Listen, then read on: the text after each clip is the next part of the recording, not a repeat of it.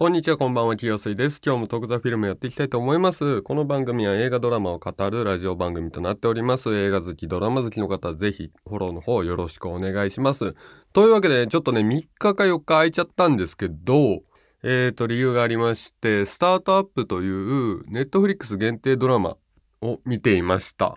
で、これ韓国のドラマなんですけど、めちゃめちゃ面白かったので、今回その話をね、していこうかと思います。全部でね、12話あるんですが、これね、すごいですね。すごいドラマになってました。はい。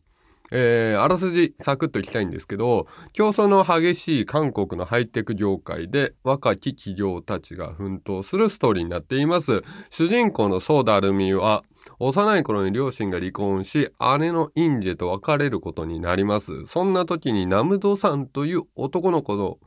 文通が、えー、心の拠り所になっていたんです。でね、しかしね、この文通相手がね、えー、ナムドさんという人物ではないんですよね。あの、正体は、ダルミをね、心配したね、祖母とね、ジピョンというね、男がね、作り上げた架空の少年だったんですよね。だからね、ダルミはね、こう、ナムドさんっていう同世代の男の子と文通してると思ってたんですけど、本当は裏で架空の人物が作り上げられてたということなんです。でも、ナムドさんというね、人物は実際にいるんですよ。その名前だけ取って作り上げてたんですよ。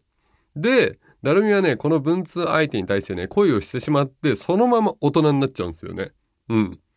全くもうその文通が頭から離れず、そのまま大人になっちゃいます。で、これが後にもう周りに大きな影響を与えたりしていくっていう物語になっています。はい。でね、これはね、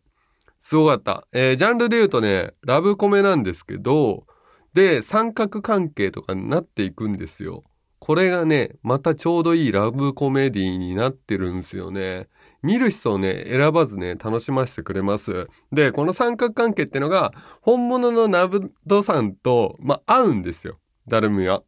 会うことになって、で、そのナムドさんを作った人物、そのジピョンという男性とナムドさんとダルミで三角関係になっていくんですよね。だから最初はもう架空の人物で作ってたのに、それが本当になっていっちゃうっていうストーリーなんですよ。で、一応あの、ハイテク企業、ハイテク業界か。えー、っと、スタートアップって名前なので、そのテクノロジーのね、企業をあのテーマにした、えー、ドラマになっていて、で、そこの、その、起業していく、なんつうんだろう、過程の中に三角関係も入っていくっていうものになってます。で、最初のね、3話ぐらいまではね、あれなんですよ。伏線をね、いっぱい引くんですよね、このドラマは。だから、本領発揮してくるのは4話目、5話目ぐらいなんですよ。そのぐらいからめちゃめちゃ一気に面白くなっていくので、で、この3話目ぐらいに引いた伏線をしっかり最終回まで全部活かして回収してくれるので、マジね、文句なしの作品になってます。あの、面白いなって思うだけじゃなくて、このドラマはすごくよくがで、よくできているとね、あの、感心する作品になってました。はい。で、主要人物の全員がね、意味ある存在になっていて、面白いだけではなく、もう本当によくできたドラマ。あの、出てくる主要人物がね、ちゃんとね、こう、際立つ場面がね、用意されてるんですよね。それがめちゃめちゃいい。でもね、群衆劇じゃないんですよ。あの主人公はそのソーダアルミっていう女の子なんですけど、あの、周りの人たちもちゃんと生きてるというね、こう誰もね、捨て駒がいないドラマになってるんですよね。で、あとね、主人公のね、そうダルミを演じてるペースジっていうね、女性の名前多分合ってると思うんですけど、あの女優さんがいるんですけど、この人がね、めちゃめちゃ可愛い。日本人受けする顔で、本当に可愛いんですよ。で、声のね、質とか、あと表情の質とかで言うと、日本の女優さんで言うと、戸田恵梨香さんにちょっとね、似てるなって思う。